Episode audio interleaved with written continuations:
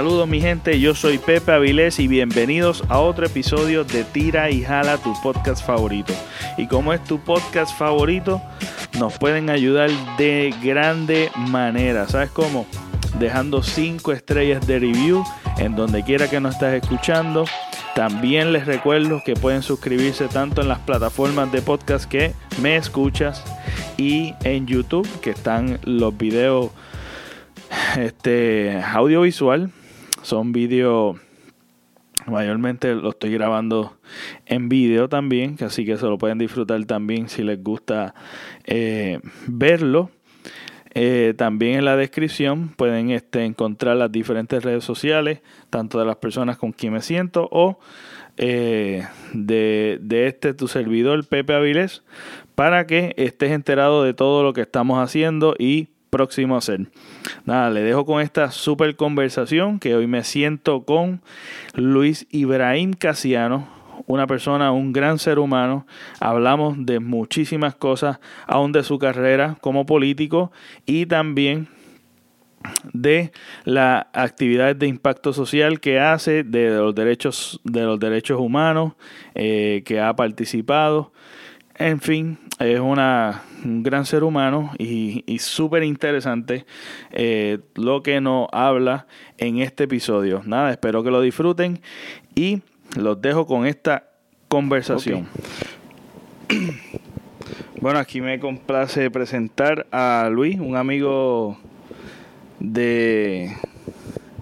Yo creo que yo conocí a este individuo que de verdad, este, a medida que yo lo conocía, me, impresionaba más este, la madurez que él tenía. Eso es una de las primeras, las primeras cosas que yo siempre recuerdo de Luis Ibrahim Casiano, este, fue la madurez. Eso, de ahí pues fui conociendo yo en mi ignorancia, comencé a ver que él siempre estuvo interesado en involucrarse en la comunidad escolar, este, buscando siempre dar, servir. Y eso es una de las cualidades que más como uno como joven, que uno está pendiente a, a la jodera, a fastidiar, a, a vacilar a las nenas. Él estaba pendiente siempre a a involucrarse en la comunidad. Entonces eso es algo que siempre me marcó.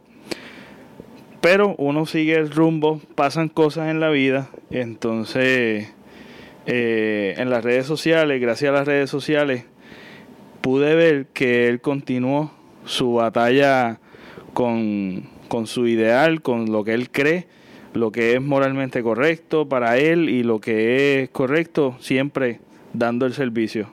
Yo sé que mucha gente eh, él ha impactado este, y ha, ha tenido grandes aportaciones a nuestra comunidad del área oeste, Mayagüez y el área oeste en general. Y este, sé que también ha participado en diversos grupos. Vamos a estar escuchando eso. Este, esto es más o menos lo que vamos a estar hablando. Este, Luis, este, me place tenerte aquí. Este, de verdad que, que eres una inspiración, por eso estás aquí. Eres alguien, eres un modelo para seguir y me gustaría que para aquellas personas que no conocen de ti, ¿cómo tú te describes? Mira, eh, primero que nada, gracias por la invitación. Eh, de verdad que me parece súper importante y súper necesario estos espacios para compartir de una forma más natural. Eh, te cuento esto rápido, ¿verdad? Venía para acá, primero pasé para en casa de mi mamá, pero estaba pensando en qué yo me debo poner para ir para allá. Entonces, siempre he tenido, ¿verdad? Esa, esa jodida ese odio pensamiento de que uno se va a poner cuando uno va a una entrevista, sea de radio, ¿verdad? Durante estos pasados 10 años de activismo he estado en montones de programas, en grabaciones, tanto televisivas como, como radiales, etcétera, y siempre ha sido la misma pregunta. Este, y yo creo que hoy ameritaba venir en pantalones cortos porque pues de momento dije, bueno, somos panas, somos amigos, este, así que ¿por qué tú te estás poniendo con tanto lío? y de hecho, cada lío Sí, no, entonces pues yo dije, pues mira, lo más natural posible. Este, y eso, eso es algo bien, bien interesante porque yo creo que en estos espacios, incluso en los espacios que son a veces más tradicionales, también uno debe de romper con la norma. A veces no, nos dejamos eh, guiar mucho por el estereotipo de cómo debemos presentarnos, presentarnos a la gente, eh, ¿verdad? Eh, aceptando una, una apariencia que no es propicia o no, es representativa de nuestro ser, ¿no? Este, así que yo creo que con el paso de los años he ido entendiendo eso y, me gusta que la gente pues, pueda ver esto. mira, como yo me describo, primero que nada, siempre es bien difícil describirse uno mismo. siempre, por más que uno crea conocerse, yo creo que uno de los, de los problemas o de las cosas eh, más que, más duras son es precisamente pensar en uno. Este, porque uno con la vida ajetreada, uno no, no, no toma ese tiempo para, para decir quién soy. E, y, y, es algo que, aunque sí he hecho en varias instancias, yo creo que que siempre me cuesta trabajo. Pero lo más que te puedo decir es que soy bastante perseverante. Este y lo que hago, lo hago con extremada pasión. Yo creo que, esas son las cosas que, más me describen, perseverante y hacer las cosas con mucha pasión. Eh, podría decir otras tantas cosas, pero uno también debe dejar el espacio para que otras personas puedan eh, expresar lo que entienden de uno, porque a fin de cuentas, ¿verdad? Eh, uno puede creer conocerse, pero no es, no es hasta que otras personas hablan de uno que uno puede internalizar lo que uno cree o desconstruir eh, pensamientos que uno cree que de lo que uno, de lo que uno realmente es y no es. Así que eh, siempre a mí me sonroja cuando me presentan, porque digo, realmente todas esas cosas son verdad. Pero, pero te agradezco ¿verdad? la introducción y, de verdad me, me, me complace de que una persona que conozco hace ya más de 12 años, este, ¿verdad? Pues, pues tenga ese pensamiento de mí. Bueno, este, una de las cosas que, que fuera de fuera de, la entrevista eh, eh, y aún en la entrevista señalé unas cosas que son bien... Tienes que echarte más para acá porque está con el video. Sí. es que estoy tratando de distribuir la masa. no, ya yo lo creo y de aquí yo no me muevo de esta posición nada más. bueno, pues eh, una de las cosas es de... Eh, ¿Qué tú crees que es lo que te ha hecho a ti... Eh, ¿Qué, qué, ¿Qué motivación tú has tenido cuando, cuando tú eras, tú eras joven, tan, yo te conocí creo que intermedia. Este, ¿qué te inspiró tanto el involucrarte en diferentes actividades dentro de la escuela que, que si venimos a ver, es más común en Estados Unidos que tú veas eso, pero en Puerto Rico es bien poco común involucrar a jóvenes. Más sin embargo, tú antes de que se, me imagino que antes de que, de que buscaran voluntarios tú estabas ahí. Pues mira, sí, eh, a veces hacía el papel de aprontado, porque antes de, como tú dices, pues eh, antes de que ya estuvieran buscando, pues ya estaba en la lista. Eh, te puedo decir que son dos cosas. En aquel momento, ¿verdad? Mi vida ha sido mm, trágica en muchos asuntos, este, especialmente familiares, de crianza, y he pasado por y durante la niñez y durante la juventud pasé por muchas cosas que, que, que retan a uno, ¿no? Y uno empieza a entender qué cosas uno no quiere para la vida. Este, y lo único que te queda es asumir una responsabilidad sobre lo que tú no quieres. Por lo tanto, te lleva o te debe impulsar a querer cambiar las cosas. Y para cambiar las cosas, pues tú tienes que tomar acción. Entonces yo entendía que desde, el espacio de la escuela yo podía, ¿verdad?, eh, aportar algo. Eh, con, diversas cosas en las asociaciones estudiantiles, eh, ¿verdad? que si pintando el comedor, eh, trabajando eh, de voluntario en las comunidades, con, las asociaciones estudiantiles, yendo a congresos en representación de la escuela.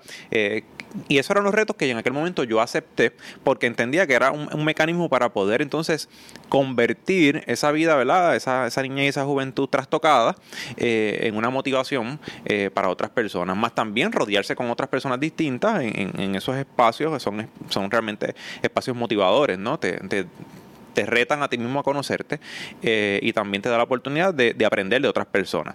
Este, después de grande, eh, eh, también asumí que, que no solamente era eso, era también un mecanismo de defensa Este, y eso recientemente llegué a esa conclusión. Eh, cuando a veces tú vives con muchos prejuicios y tienes mucha, eh, ¿verdad? Eh, tiene una autoestima posiblemente media, media trastocada. a veces quieres lograr tener espacios eh, para poder satisfacer unos vacíos que hay en tu vida. Y yo creo que también, que también se debe eso y, y eso, ¿verdad? Ahora que tengo ¿verdad? un poco más de, de, conocimiento sobre la conducta humana, me doy cuenta que, que mucho tiene que haber, eh, tiene que haber eh, visto con eso, con esa apreciación de, de mis debilidades y querer convertirlas entonces en unas fortalezas hacia las demás personas, este, para no permitir, ¿verdad? Eh, una aproximación dañina hacia mi vida. Así que de las dos, de las dos formas, creo que lo que hice fue contribuir tanto con las demás personas como contribuir para afianzar la autoestima y darme cuenta de que en primera instancia eh, yo no tenía que demostrarle a la gente nada, sino a mí mismo, mis propias capacidades y ahí a través de, de, de esa situación pues pude entender cuáles eran. Eso es de valiente, de verdad, porque el hecho de que, de que tú estés yendo en contra de tus miedos, en contra de tu de tus temores, de tu de tal vez de, de ciertos complejos que uno va creciendo porque eh, en la adolescencia mayormente comienzan estos, estos complejos esta esta crisis de que casi siempre nos sucede a todos. Este me gustaría verdad esto esto es súper relax eh, yo puedo cortar lo que sea, pero lo que tú puedas contar para que aquellos que escuchen y puedan identificarse, qué cositas te trastocaron a ti en tu juventud, que te marcaron a ti, que fueron para, para tal vez hacer lo que acabas de describir. Pues mira, para empezar en mi niñez, yo vengo de una familia que es bastante desunida en términos generales, este, donde mi madre pues básicamente era eh, el sustento emocional, y económico de la casa porque verdad mi papá pues tenía un problema de alcoholismo que no le permitía este en aquel en aquel entonces asumir unas responsabilidades que tenía este para con nosotros incluso para con él mismo no eh, claro esto lo veo de esta forma ahora porque entiendo que el alcoholismo es una enfermedad. En aquel momento pues para mí era rabia coraje este indignación eh, y eh, ¿verdad? vivir ¿verdad? con una persona que, que se tornaba violenta después de, consumir alcohol eh, es trágico para toda la familia.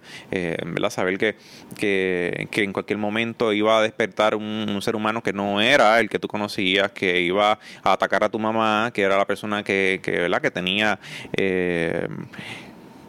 La fortaleza para cargar con, con, con, los problemas de sus hijos, más tenía que acarrear con esa situación, más eh, eh, realmente era bien, bien, bien, bien extenuante toda esa vida, eso, por lo menos esos primeros 10, 11 años de mi vida. Este, no recuerdo un día que no fuera así. Este, durante esos 10, 11 años, eh, hasta que mi mamá pues puede trascender lo que es ser víctima de violencia doméstica y ahí pasamos a una nueva eh, faceta familiar donde pues ella este, se vuelve y se casa. Eh, tampoco fue sencillo, ¿verdad? Bastante diferente la situación, pero tampoco fue sencilla la situación. Eh, yo tengo también un hermano mayor que, que, es adicto, que tiene problemas de adicción.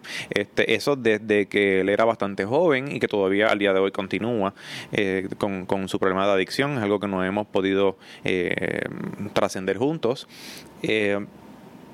así que y en ese nuevo ciclo pues, venían otras cosas. Era la etapa mía de crecimiento, de exploración de, de, de, mis, de mis, gustos, de mis intereses eh, académicos, posiblemente profesionales, eh, de mi interacción con otras personas, de, mi desarrollo, eh, básicamente psicosexual, la edad. Después de los 11 años, cuando uno entraba ¿verdad? en aquel momento a la escuela intermedia, eh, era como un volcán, era una cosa que tú tenías que empezar a, a repensar este, qué tú ibas a hacer cómo tú te ibas a comportar. Y la sociedad te, empujaba a asumir una, unos, roles. Este, y cuando tú en tu casa no podías buscar este, un espacio para poder eh, interactuar con tu familia sobre esto me está pasando, esto es lo que yo necesito, eh, o, así me siento, eh, por diversas razones, entonces pues empieza a buscar esos espacios en la escuela o en los entornos ¿verdad? sociales, como lo que también puede ser la iglesia, que también me sucedió, lo que puede ser el, organizaciones eh, externas a la escuela, que en un momento dado, desde bien joven, comenzó con el aspecto político. Este, y entonces todo eso se volvió, ¿verdad? Refugios y espacios para poder encaminar eh, ciertas cosas que yo no podía, no podía encaminar dentro de mi propio techo familiar. Ok, entonces yo me recuerdo también este, en nuestra high school que un momento dado hubo un certamen de belleza. hasta eso, hasta eso, este hombre participó. Me acuerdo de eso. Este, me acuerdo de, eh, de que siempre tú tuviste una afinidad con el partido, con un partido en específico. Tú siempre eras orgulloso de, decirlo porque en ese entonces tú creías esto y esto es así y por qué es así y te ponías a estudiar, te ponías a leer, te ponías a involucrarte en, en, en esa comunidad. Este, cuéntanos, eh, ¿cuál fue el interés de la política? ¿Cómo surge? Mira, haciéndote un paréntesis con eso del certamen. o sea que eso, eso es una etapa que todavía yo, yo rememoro, especialmente cuando veo las fotografías, que uno no se ve exactamente igual. que uno, eso es como el meme ahora de sin la estadidad, con la estadidad. pero, pero mira, tú sabes que haciendo un paréntesis en eso, eso empezó como a los 16, en grado 10, y duró como hasta los 20. O sea que hubo un espacio bastante prolongado y tengo que admitir públicamente que a pesar de que el ambiente del modelaje es bien superficial, a mí me sirvió para desarrollar muchas cosas, este, especialmente la forma de comunicarme con los demás. Este, y yo creo que no solamente en la escuela, porque yo participé en competencias nacionales y una internacional. O sea que un ejemplo, haber ido a otro país a representar a Puerto Rico en el modelaje, no solamente a través del físico, porque en aquel momento, ¿verdad? Pues yo tampoco tenía el, físico eh, habitual del magazine, pero sí podíamos, sí podía colarme entre los tres finalistas, ¿verdad? Eh, exponiendo eh, con las personas mi línea de pensamiento, articulando, ¿verdad? Pensamiento. Así que para mí fue bien, bien importante. Yo creo que eso me ha dado la ventaja hoy de sentirme menos mal o menos nervioso cuando voy a comparecer a algún medio. Así que siempre uno le saca todo, ¿verdad? Algo bien importante. En aquel momento, pues yo era sumamente popular. Es que estabas en todas. Sí, sí. Estabas en todas. Pero ahora hablo de popular en cuestión del partido. Ah, ok, ok. Este, también estaba en todas, era verdad. Este, pero mis comienzos en la política se dan, se dan a raíz de eso. Este, yo vengo de una familia eh, tradicionalmente perteneciente al Partido Popular Democrático.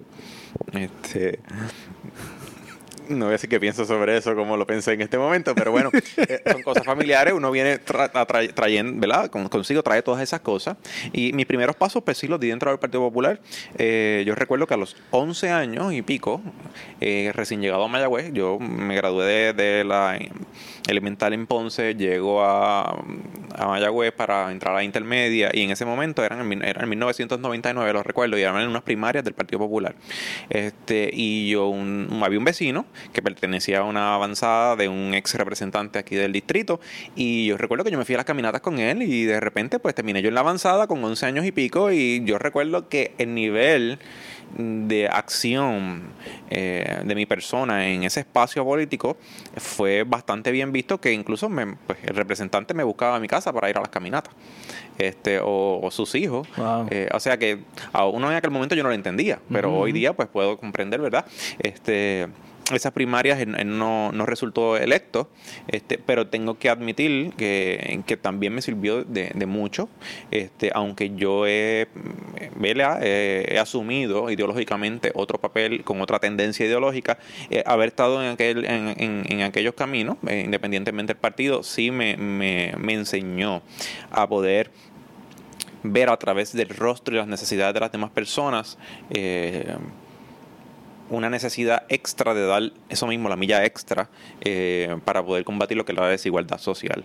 Este, posteriormente, en el 2000, seguí con la misma, ¿verdad? Con, la misma fuerza en otras avanzadas políticas, así respectivamente en las primeras de 2003, 2004, este, siendo esa mi última elección eh, dentro de participando dentro de avanzadas políticas del Partido Popular y ya en el 2005, a finales de 2005, este, me integro al Partido Independentista Puertorriqueño, el Comité de Mayagüez, eh, donde empezar, eh, ¿verdad? Asumir nuevas responsabilidades con una nueva visión política, eh, donde una de las cosas principales que me dijeron en mi casa fue, así con esa voz típica que uno hace para burlarse de, de tu familia has acabado de perder tu futuro. Eso fue lo primero que me dijeron en mi casa. O sea, ya me dijeron, jamás vas a ser alcalde, jamás vas a ser senador, jamás vas a poder lograr nada. Este, Eso fue para el 2005. a finales de 2005, ya entrando casi a 2006. y, o sea, que ya me había graduado de casi entrando, graduándome en la escuela superior. Exactamente. Este, así que realmente fue, fue frustrante al principio porque, ¿verdad? Tú le comentas a tu mamá, a tu familia, que claro, ellos no lo hicieron con ningún mal. Ellos son básicamente el reflejo de una sociedad que entiende que el bipartidismo es la única opción, este, que entiende que, o desvirtúa la realidad del independentismo en Puerto Rico. Este, pero nada, en aquel momento sí fue frustrante porque, ¿verdad? Cuando tú le comentas eso, que es una cosa trascendental en tu vida, eh, como asumir una responsabilidad política, que te digan que no vas a hacer nada, que no vas a lograr nada, pues es chocante, es chocante. Este, pero ese fue el primer, la primera bofeta ideológica, ¿verdad? Fue esa, entender hacia qué camino yo iba y sobre todo lo que estaba dejando atrás, porque yo estoy totalmente seguro de que si yo hubiera permanecido dentro del Partido Popular Democrático, hoy día yo fuera senador, o fuera representante, o fuera alcalde. Yo no tengo la menor duda de eso. Porque lo que pasa es que, para que, perdóname, antes de, que continúe, eh, lo que pasa es para aquellos que no saben sobre la política de Puerto Rico, que nos escuchen, este, siempre en Puerto Rico han dominado dos partidos, la cual son el Partido Nuevo Progresista, como en sus siglas son PNP, y Partido Popular, que es el PPD, que siempre han sido dos partidos que han dominado siempre las elecciones, y el Partido Independentista, que es el PIB, eh, siempre ha sido uno bien rezagado. Sí, literalmente. Eh, entonces, eh, ¿qué fue lo que te inspiró a ti? Y una de las cosas que quería este, hablar también antes de que se me, se me escape, para que ustedes vean, él dijo, yo siempre fui popular. Entonces yo, en mi mente, estoy pensando, porque pues, sí, pues él siempre fue popular, porque él estaba en todas. Entonces, todo el mundo conocía quién era Luis Ibrahim Casiano. Entonces, yo siempre he sido así, bien lento para captar las cosas. Él dijo, yo soy popular y yo estaba pensando en que él es... No, pero tú, lo tomaste, tú lo tomaste del lado real de la cosa. Lo que no hace la mitad de puertorriqueño. Sigo siendo lento. ok, entonces, una de las cosas que fuera de cámara y de, de la entrevista que yo te pregunté cuál fue tu inspiración para cambiar eso de que tradicionalmente en tu casa era popular, este Partido Popular Democrático, este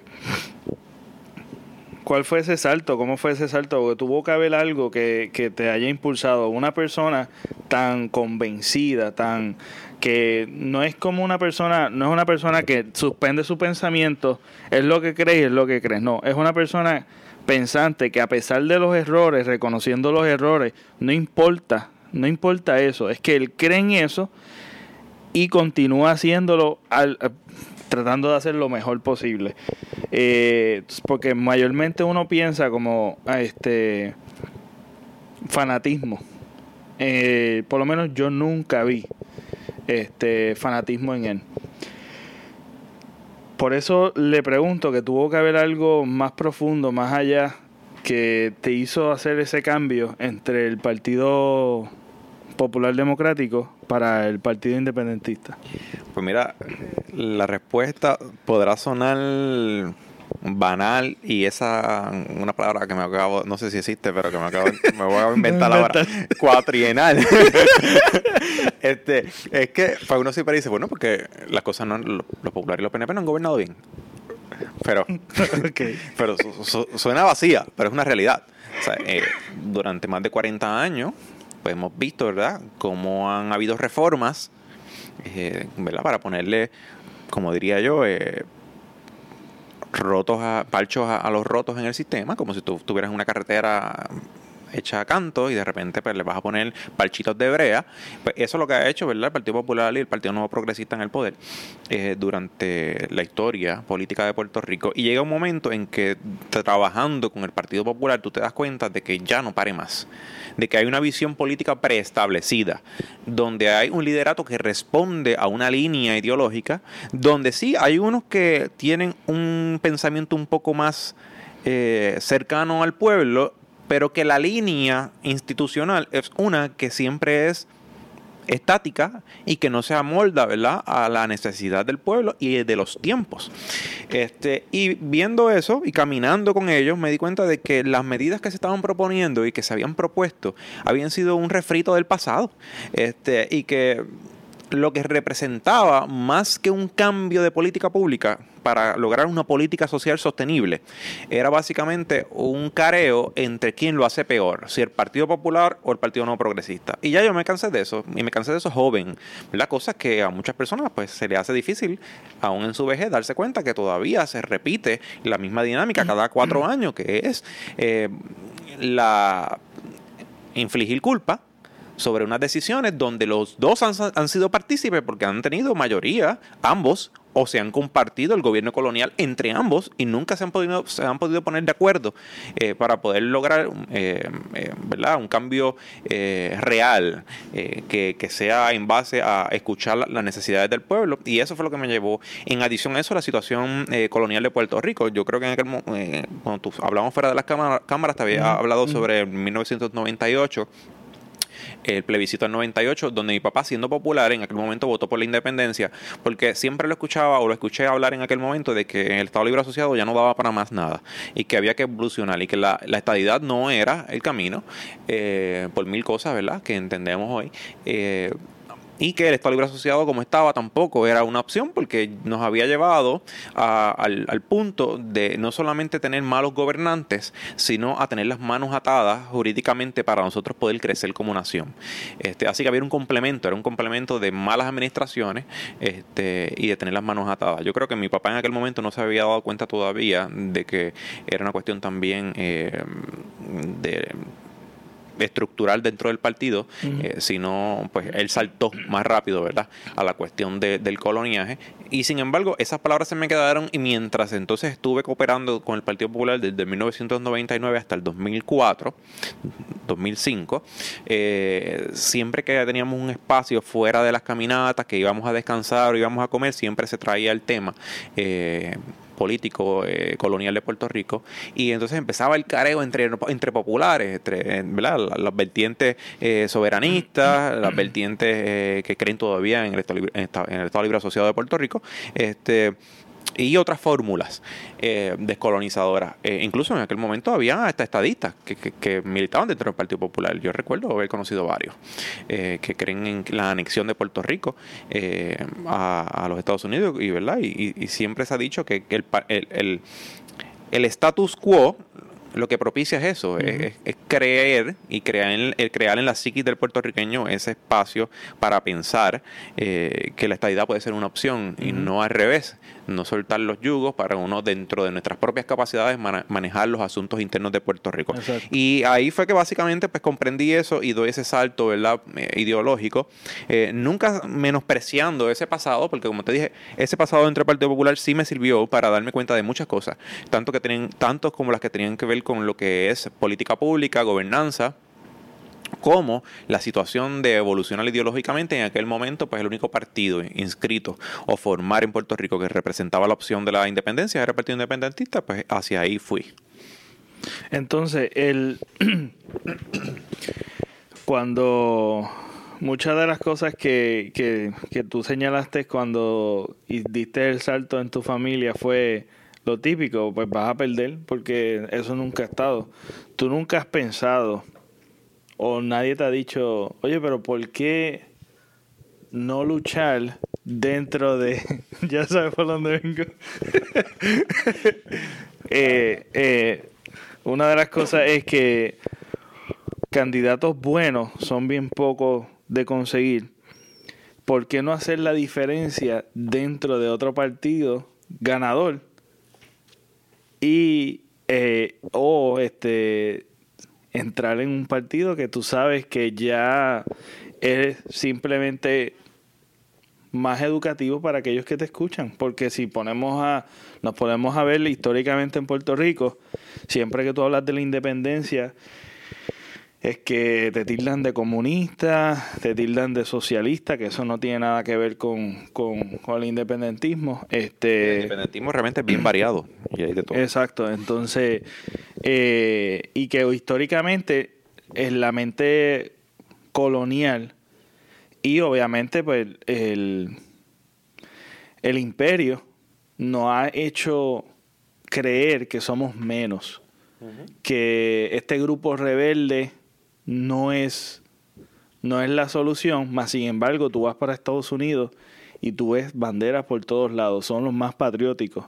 Entonces, cuando uno va y uno se da cuenta de que uno tiene falta de identidad, uno se, se siente orgulloso de levantar, mira, yo tengo una bandera. Porque yo no veo esa cultura acá en, en Puerto Rico, yo no veo eh, esa cultura de levantar bandera de quiénes somos. Ahora después, post María, yo he visto y sobre la Junta de Control Fiscal, sé que me estoy desviando un poco, pero quería quería hacer quería quería hacer este énfasis a esto de que nos hemos dado cuenta de lo que Albizu Campo, Eugenio María de Hosto y otros personajes que nos han predicado que esta colonia esto era lo que iba a suceder. Los políticos, la mala administración ha acelerado el proceso por la mala administración. Pero el resultado iba a ser lo que estamos lo que, lo que está sucediendo hoy día. Entonces, al punto que quería llegar es que siempre surge esto. Eh, ok, pues yo tengo unos ideales y yo pudiera hacer la diferencia. Yo quiero ganar porque dentro del ganador puedo hacer la diferencia. ¿No te ha surgido esa idea, e, ese, ese pensamiento? ¿Alguien te lo ha dicho? Mira, eh, métete a Popular o a PNP y dentro de ahí, pues, metes mano a hacer la diferencia. Me lo, han dicho, me lo han dicho muchas veces.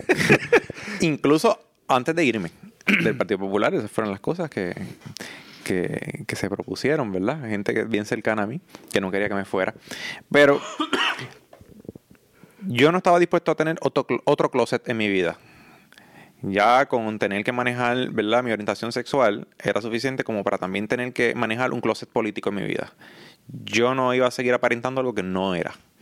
Y aunque yo pudiera lograr reformas dentro de una institución política, eh, incluso hubiera podido lograr traer al, distrito representativo, a la alcaldía, al Senado, eh, eh, propuestas que hubieran sido de envergadura para nuestra, para nuestra gente, para la clase trabajadora, cuando yo fuera a treparme en una tarima con colegas de la política, yo me iba a sentir que no estaba completo. Este, yo creo en la disciplina organizacional, pero yo jamás levantaría la mano de un compañero candidato si yo no entiendo que no representa lo que yo creo que es justo para la gente. Y lamentablemente dentro de la maquinaria popular y PNP, pues cuando vemos las actividades, pues tú ves el chichichija, ¿verdad? De que se tiene que levantar la mano del candidato y yo no soportaría, ¿verdad? Con un ejemplo, un Alejandro García Padilla hubiera levantado mi mano. Exacto. En un meeting este, porque creo que sería, primero que nada, contradictorio con mi posición, no solamente ideológica, con mi posición política social. Eh, y entonces, también otra cosa que representaría no solamente bochornoso internamente, porque estaría tratando de ocultar una parte en mí, eh, sería también un acto de ofensa hacia el pueblo, eh, que independientemente cree igual que yo, ¿verdad? Se merece su respeto de que yo vaya casa por casa diciendo pertenecer a, un partido, a una institución que no es afín conmigo y que yo vaya a tratar, eso es básicamente mentir descaradamente, ¿no? al electorado. Yo, yo no podría, este, ¿verdad? Hay, gente que lo ha podido hacer. En Puerto Rico existen gente que milita dentro del Partido Popular que tiene otras tendencias ideológicas, pero lo ha hecho. Este, y si ellos pueden vivir con su remordimiento, pues mira qué bueno. yo creo que es como un fin tal vez de económico, lucrativo No, o, incluso puede que tengan hasta, hasta el deseo genuino de aportar algo. O sea, yo no, yo no puedo, no, ¿verdad? Y no voy a ser tan, tan mezquino de, de, tirarle toda la tierra. Pero yo no podría. Porque yo quiero tener, cuando yo llegue a 60 años, 70 años, si es que llego allá, eh, pues poderme mirar en el espejo y decir, hice lo propio. Y lo propio es sacar la cara por las personas o por, ¿verdad? por el ideal que uno, que, uno, que, uno, que uno tiene. En aquel momento, cuando asumí la responsabilidad de pertenecer al Partido Independentista puertorriqueño, este, aún con sus defectos estructurales, este, era porque estaba dispuesto, como hijo, a cargar sobre los hombros a una madre que ya había dado el tramo por uno. O sea, eran 50 y pico de años de lucha en aquel momento que llevaba el, partido, este, si, si, acaso más, eh, llegando casi a, a, los 60, ¿no? Este, y, y me sentía esa, con esa responsabilidad de cargar una institución que aún cuando no ha sido mayoría, en Cámara y Senado ha tenido un representante y un senador este, que le ha hecho al pueblo un bien, que ha sido la voz eh, de las medidas eh, que son importantes, que cuando aquellos todos aplauden como foca, para aprobar un presupuesto que no cuadra, eh, o cuando le van a recortar los derechos laborales a la gente, habían dos personas valientes que cargaban moralmente con la responsabilidad de toda una nación. Y eso en aquel momento pues fue, fue lo que me impulsó y lo que me hizo decidir, eh, ¿verdad? Entonces representar a una institución eh, que aunque no era mayoritaria, moralmente tenía el valor como para que yo apareciera en su papeleta.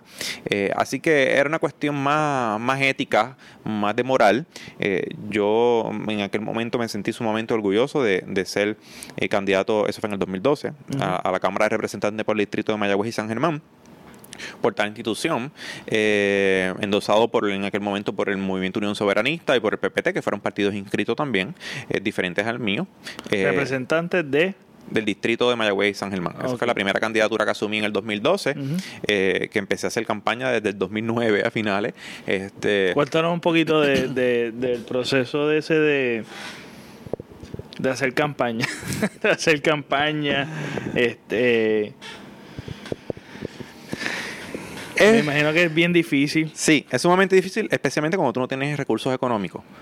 Eh, aquí, ¿verdad? Pues dentro del Partido Independentista puertorriqueño se da de todo. Yo tengo que hacer un paréntesis. Después de esa campaña, yo me retiré del Partido Independentista, que más adelante puedo decir unas razones, y, recién me reintegro nuevamente.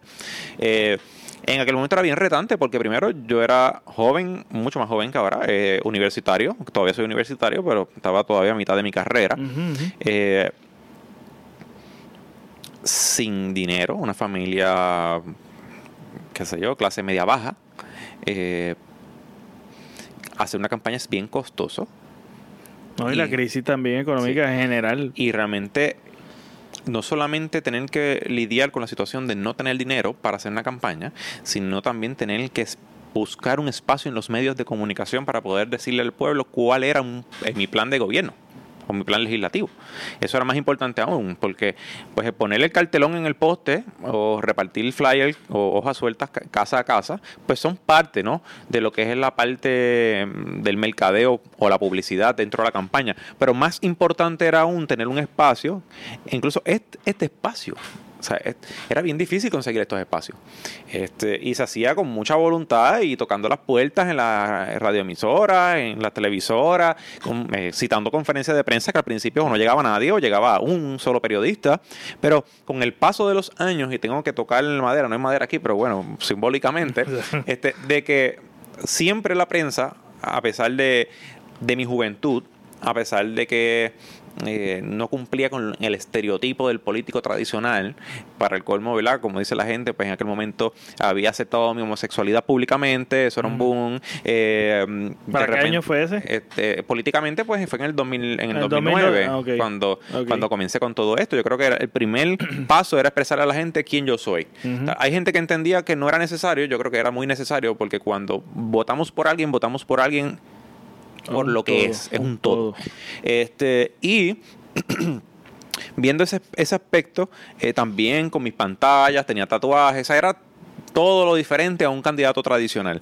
Eh, y, la prensa se dio cuenta de que aunque no pensaran como yo, yo tenía seriedad. Para tocar los, los, asuntos que tenían que ver con educación, salud pública, seguridad, medio ambiente, y no solamente iba a, o quería comparecer ante la prensa para salir en, el periódico o en, el canal de televisión eh, por salir, sino que había una propuesta eh, que lo sustentaba, ¿verdad? Eh, que sustentaba esa aparición en los medios.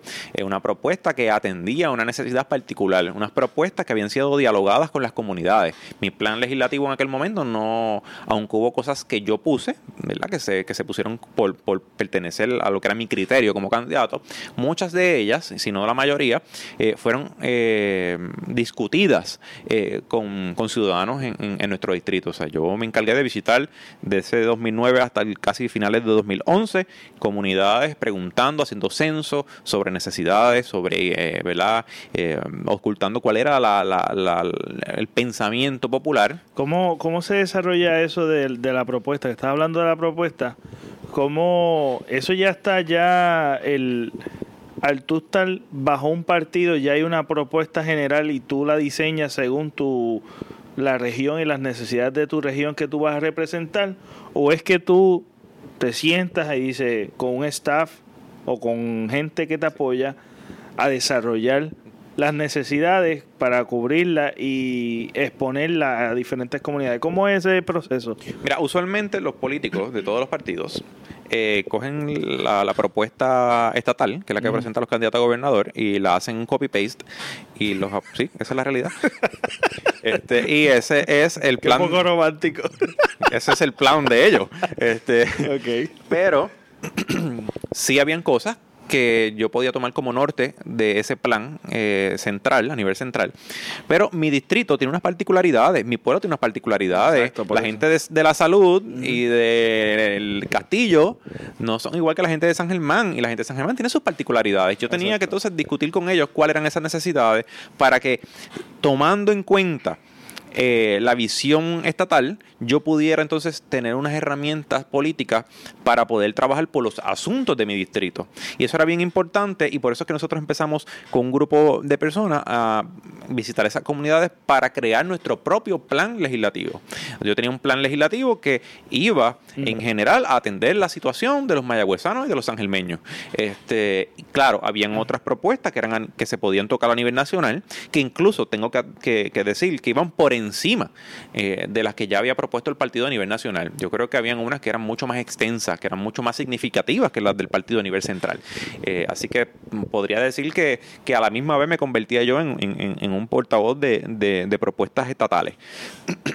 Pero sí, sí es un proceso, si tú realmente como político eres un político serio, es un proceso bien arduo y, de una, de una responsabilidad grandísima porque en cada propuesta va reflejado ¿verdad? las necesidades y los deseos de un pueblo de superarse. Entonces, el, una de las cosas que tú pensabas era hablar de tu identidad sexual. Eh, ¿Qué impacto tuvo eso, tu imagen ante la gente que tal vez no sabían? Sospechaban o simplemente el exponerlo a una persona que no te conoce, de momento tú expones eso, ¿cuál fue el impacto? Porque una de las cosas de Puerto Rico es que es ultra conservadora. Eh, conservadora cuando le conviene y, liberal cuando le conviene, ¿sabes?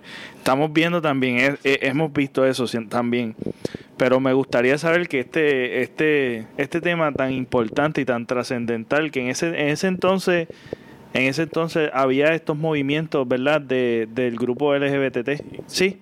Sí, sí, habían y, y había eh, desde mucho antes, la lucha por el reconocimiento de la diversidad humana, porque, ¿verdad?, se habla de la diversidad sexual, pero realmente la diversidad humana, porque el aspecto sexual, eh, erótico, afectivo, todo eso es parte de la diversidad humana. Llevaban ya décadas, había gente que estaba dando, ¿verdad? Pero políticamente, políticamente no fue hasta el 2012 que hubo candidatos abiertamente LGBT que no solamente estuve yo, este, en el PIB hubimos dos.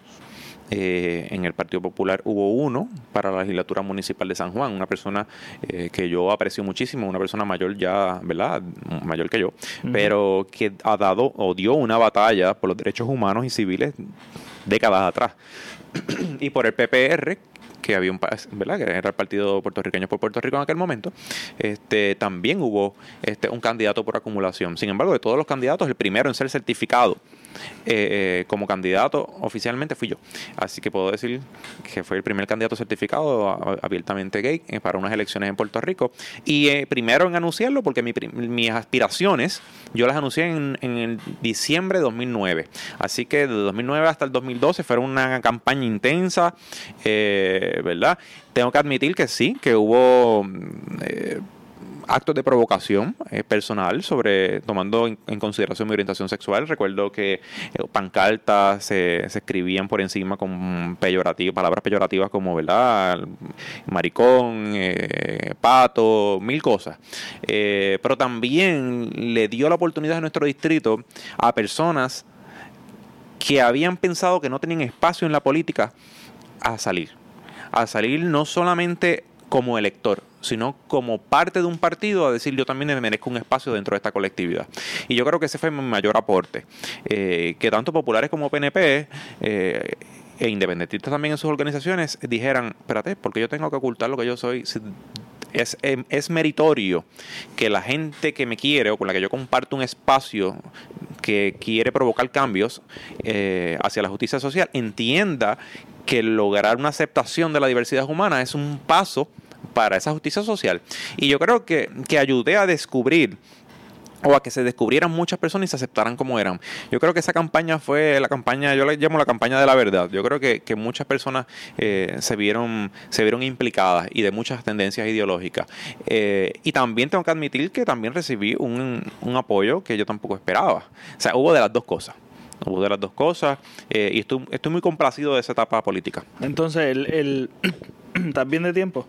Sí, sí, sí, sí. Nos quedamos un ratito más y la reunión que voy ahorita empieza más tarde. ok, perfecto. Este, pues mira, eh, el tú correr por un por un partido político que ya tú sabes que tú vas a perder, me imagino que tiene que ser frustrante el hecho de, de, de que te rechacen, eh, eh, que tú tengas que esforzarte de más. No te estás viendo que se nos se nos enseñando mis piernas. La, la, cámara este, eso es para que vean mis piernas. Bueno, este, una de las cosas es que uno se drena. Porque te, tú ves que abren abren a diferentes a diferentes este representantes, a diferentes políticos de otros partidos, más sin embargo el tuyo el más rechazado, el más que le cierran las puertas, el más aburrido, ya tú sabes que vas a perder. O sea que ya hay, ya la gente está predispuesta y los medios, me imagino, tradicionales están predispuestos a de que, mira, ¿para qué perder el tiempo con, con, con, con este partido? En general, no, no tan solo tú, no tan solo tú como representante, sino que, mira, ya este partido va a perder, mejor yo quiero ver el debate entre estos dos, que esto es como, tú sabes, se reconoce como la política en Puerto Rico como es lo que pasa en Estados Unidos, donde hay otros candidatos como, ¿verdad? Yo soy partidario de, de, de ideológicamente con lo que ha sido el Green Party en, en, en, Estados Unidos, que por cierto tuvo una excelente candidata a presidenta, que es Jill Stein, eh, con la que pude tener comunicaciones una que otra vez a través de un tweet, a través de una, frase en Facebook. Eh, y sin embargo, ella no le permitieron entrar al debate entre republicanos y demócratas. Y, y, para que veas, ¿verdad? Este, cómo pasa. Y aquí pasa. Eh, pero ese espacio me costó. Me costó. y cuando cuando muchas veces fue de buena, de buena forma y otras veces fue fuerte. Porque yo entendía que tenía que tener ese espacio. Y no, no era yo, era lo que yo representaba. O sea, una gente, unas personas que me habían encomendado a través de su palabra unas ideas. Y yo te, asumí una responsabilidad de representarlos. Y representarlos para mí era tener la oportunidad de mirar a ese político de la oposición de cara a cara. Que me dijera que yo estoy mal, que se atreviera a decirme que yo estoy mal cuando tan siquiera había visitado una comunidad antes que yo, simplemente para repartir su foto. O sea, nosotros, nosotros habíamos hecho un trabajo que era un trabajo realmente popular, por no decirlo de, ¿verdad? Sacándolo del contexto del partido, sino un trabajo verdaderamente popular, un trabajo de, de escuchar a la gente. Este, y, y, lo que nosotros hablábamos, lo que yo hablaba, por eso digo siempre nosotros, porque cuando yo hablaba, hablaba a la gente. este, o aquella gente que sí delegó en mí esa responsabilidad. Y, y, y, era bien difícil porque muchas personas sí me decían, contra, qué pena que vas a perderlo, qué pena que, que no vas a llegar, o, o, tanto dinero que estás gastando que, del que no tienes, que a veces eh, ¿verdad? Se me iba el, el, las 14, 15, 20 horas del trabajo part-time en pagar una pancarta, en pagar hojas sueltas. Eh, wow. Realmente el sobrante del préstamo estudiantil se iba ahí a ajuste. O sea, era, me decían, tú estás gastando lo que puedes invertir en ti en una campaña política que sabes que no vas a tener ningún fin. Y yo creo que, yo creía, y lo que le contestaba a todo el mundo en aquel momento era que, que sí tenía un fin y el fin era educativo. El fin era yo hacer el camino para que otra persona en algún momento pueda ser electa. Tal vez yo no lo seré, pero yo sé que las cosas van a cambiar. Y yo sé que yo aporté a ese camino. Esto es, mm, ¿verdad? Unos van primero y otros nos vienen atrás. Y yo creo que ese ha sido el, legado que, que, que pude haber dejado de aquella campaña y que todavía estoy dejando. Brutal. Entonces, ¿qué, ¿qué, te mantuvo inspirado? Porque yo imagino que después del ruido viene el silencio y el silencio los pensamientos y la frustración y el sudor. Y ese suspiro que tú haces, ay Dios mío.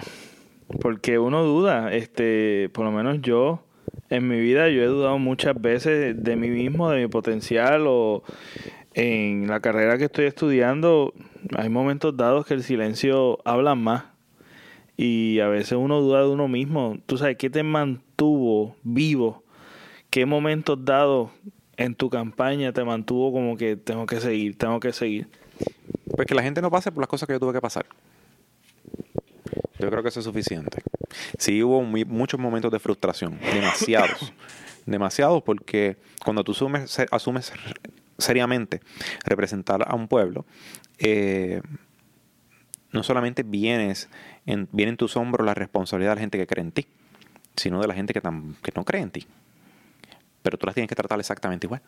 Entonces, eh, era un reto grandísimo eh, saber que, que a pesar de que yo tenía las posibilidades en, qué sé yo, era una 100, este, yo podía hacer la diferencia allí. Y que de yo no llegar allí, eh, pues iba a venir eh, más de lo que habíamos tenido anteriormente. Eh, y pasó, o sea, por lo menos yo recuerdo una cosa que recuerdo posterior a la campaña, que fue un día de mucha frustración, llanto incluso, eh, fue cuando la administración pasada del Partido Popular le quitó o desbarató el retiro de los maestros. Este, Yo recuerdo haber sido el único político después de las elecciones en ir una noche de diciembre al Capitolio una noche, mientras ellos estaban allá dilucidando cuánto le iban a quitar a los maestros para su retiro y, garantizarle una vida digna después de su trabajo. Yo era el único que me monté en una guagua escolar para ir a manifestarme, esperar a las votaciones del Senado eh, y presenciar aquello. Y la mayoría de la gente que iba en esa guagua no votaron por mí. Pero yo sentía la obligación de estar allí. Este, y precisamente el representante que ganó le votó a favor de la eliminación de su retiro. Wow. Este, y me dolió, lloré, porque, porque yo decía, coño, esto es lo que yo quise haber prevenido. O sea, tal vez yo era uno en todo aquel espacio lleno de otra gente que se necesitan votos mayoritarios para poder lograr que una medida este, no pase. Pero yo te puedo asegurar que aquella noche, si yo hubiera estado en aquel hemiciclo, eh, yo hubiera bueno, yo hubiera defendido al magisterio con uñas y dientes, ¿sabes? No. Y hubiera salido por aquellas escaleras después de haber ganado o perdido la votación dentro del hemiciclo con la satisfacción de que yo estaba del lado de los trabajadores. Y me hubiera podido sentar con ellos. Y me hubiera, me hubiera podido solidaridad, solidarizar con ellos desde, desde el aspecto más sincero. Eh, como político. Y aunque lo hice, lo hice con mucho dolor porque no estaba allí y, ¿verdad? Eso no dependía de mí, dependía de la gente. Pero como quiera, es, frustrante porque uno se pone a pensar, coño, yo hubiera estado allí, yo hubiera hecho esto. Entonces, ¿por qué fue que te retiraste del partido? Cuéntanos un poquito de eso. ¿Por qué te retiraste y volviste a integrarte? Mira, a pesar de la admiración tan grande que yo puedo sentir por el Partido Independentista, que lo dije en algún momento al principio de esto, entiendo que el Partido Independentista tiene que, tiene que emerger con más fuerza. Y para eso se necesitan cambiar de visión no solamente de cómo hacer política, sino del por qué hacer política y cuándo hacer política. Eh, yo no creo en, parar. Eh, para mí no hay tiempo para descansar. Eh, hay un país que, que necesita un cambio. Donde hay más gente ciega que viendo la realidad, sí, es cierto, es cierto. Pero yo creo que nosotros los partidos o los, candidatos de minoría, nosotros no podemos esperar al año de las candidaturas para presentar una plantilla electoral, una plantilla que responda a esas necesidades, que esté todo el tiempo ahí. Entonces la responsabilidad cae en el liderato a nivel nacional, uno y uno. Y ellos tienen una responsabilidad que los comités de base, por tener menos personas para trabajar, no asumen o no pueden llevar a cabo. Y hay unas responsabilidades locales que son organizativas, que son de cada cuatro años, este, que hay que trabajarlas si es posible semanalmente, hay que hacer una llamada, hay que hacer una visita a un compañero. Eh, Mayagüez, fíjate, siempre ha tenido la diferencia de que Mayagüez ha sido un comité bastante activo, pero la línea del partido a nivel central era no empujar durante esos tres años de receso que municipalmente se dieran unos avances.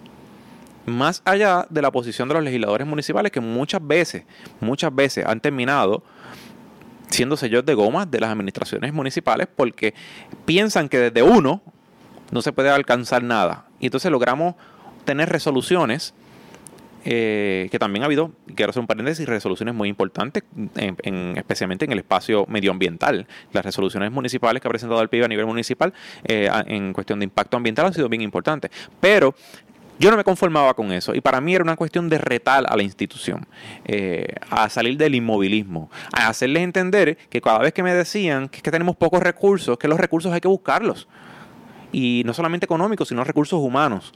Eh, y ahí fue que yo dije, pues yo voy a demostrar que yo puedo hacer una campaña desde cero, sin institución. Y ahí yo me tiré una campaña a la alcaldía de Mayagüez, nominación directa, este, que tan siquiera fui como candidato oficialmente, o sea, no estuve en la papeleta, la gente tenía que escribir mi nombre. Y fue una campaña excelente, una campaña bien retante, doble de retante que la pasada, este, pero que se fue ahora para las elecciones de 2016. Eh, una campaña donde tuvimos que reinventarnos con pancartas reusadas, eh, con imprimiendo en la misma eh, impresora de la universidad, con los chavitos que yo ponía allí, recortándola en guillotina, visitando, visitando, visitando fue bien fuerte. Aún así, que tenía menos posibilidades que las que hubiera podido tener en el PIB, este, creo que siempre existió el temor. Y eso es precisamente lo que queremos y lo que yo siempre he querido que la gente entienda que la perseverancia hace que la oposición, que aquellos que te están observando desde lejos como una posibilidad muy leja, muy lejana, tengan que aunque sea mirarte y saber que tú les estás poniendo el palito en el medio para verlo resbalar.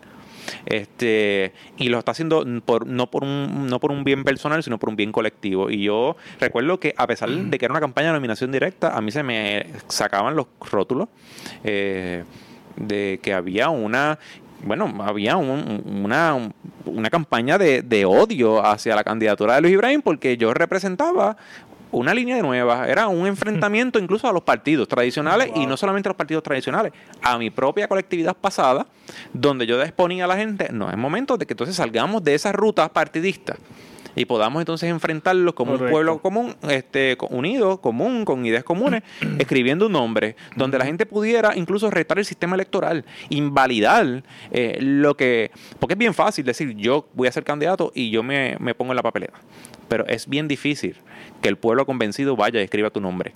Y yo tengo que decir ¿verdad? y agradecer por este espacio a más de 300 personas que fueron convencidas y escribieron el nombre. Wow. Y para mí, uno solo de ellos valía la pena.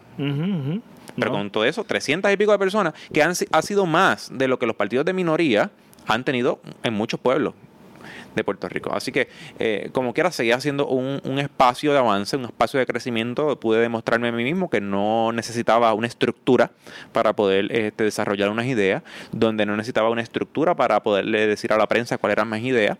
Este, y lo hice, y yo creo que se lo demostré a todo el mundo, incluso a mis propios compañeros.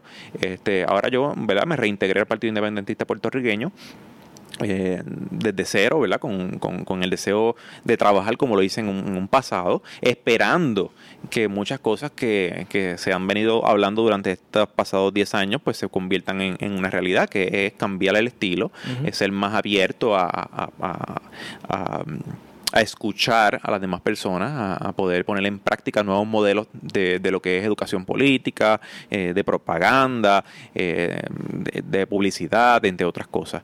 Eh, así que esa es mi esperanza ahora en esta nueva ruta dentro del Partido Independentista puertorriqueño y estaré ahí, ¿verdad? Mientras ellos me lo permitan, siempre como lo hice desde el principio, desinteresadamente, porque si mi interés hubiera sido otro, pues hubiera regresado al Partido Popular o hubiera hecho otra cosa este, que me asegurara una posición al contrario, no hice eso, sino continuar con mi mensaje, que era un mensaje de inclusión.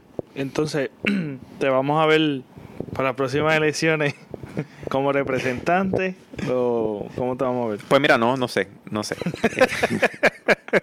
no sé, porque realmente necesito un espacio para mí. Eh, yo tengo que admitir que esta parte, parte de esta calvicie se la debo a, la política.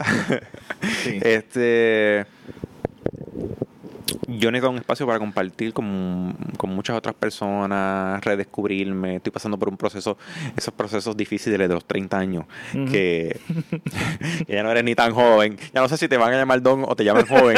es una cosa que es un poco difícil. No, no, la realidad es que sí, sí, sí, sí, no. Estás, estás en una edad donde los, los, más pequeños te dicen don y donde los más viejos te dicen joven. Es una cosa que tú no sabes dónde tú estás. pero, sí, sí, pero no, yo necesito un tiempo para mí. Necesito un tiempo para mí este, que lo he tenido después de, las elecciones del 2016. Sí he colaborado con, escritos en, en, la prensa escrita como, como columna sobre medio ambiente, democracia participativa. He escrito algo que tiene que, tiene que ver con mi, con mi espectro eh, ¿verdad? Este profesional, que es la justicia criminal, pues he escrito columnas sobre eh, leyes que deben ser aprobadas o, no deben ser aprobadas. Eh, me he mantenido en el, en el plano político, pero en el plano político del activismo. ¿no?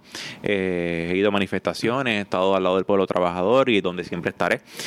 pero en el 2020 sí me gustaría ser candidato al Senado, tengo que admitirlo. Es una nueva etapa es mucho más retante, son 12, 12 pueblos de la región, o sea, es un distrito completo mucho más grande. Eh, pero eso no va a depender de mí. Eh, mi, integración al Partido Independentista nuevamente no ha sido buscando una, una candidatura, primero porque, como dije anteriormente, yo no necesito un partido para ser candidato, este, ni para llevar las ideas. Eh, pero si en algún momento soy candidato, me gustaría hacerlo a través de nuevamente del Partido Independentista y, y eso va a depender no de mí, eso va a depender del comité, eso va a depender de, de un grupo de personas que, que, que van junto conmigo a decidir cuál va a ser esa, herramienta eh, política en la que yo debo participar para poder alcanzar no solamente justicia social para el pueblo, sino la independencia para Puerto Rico.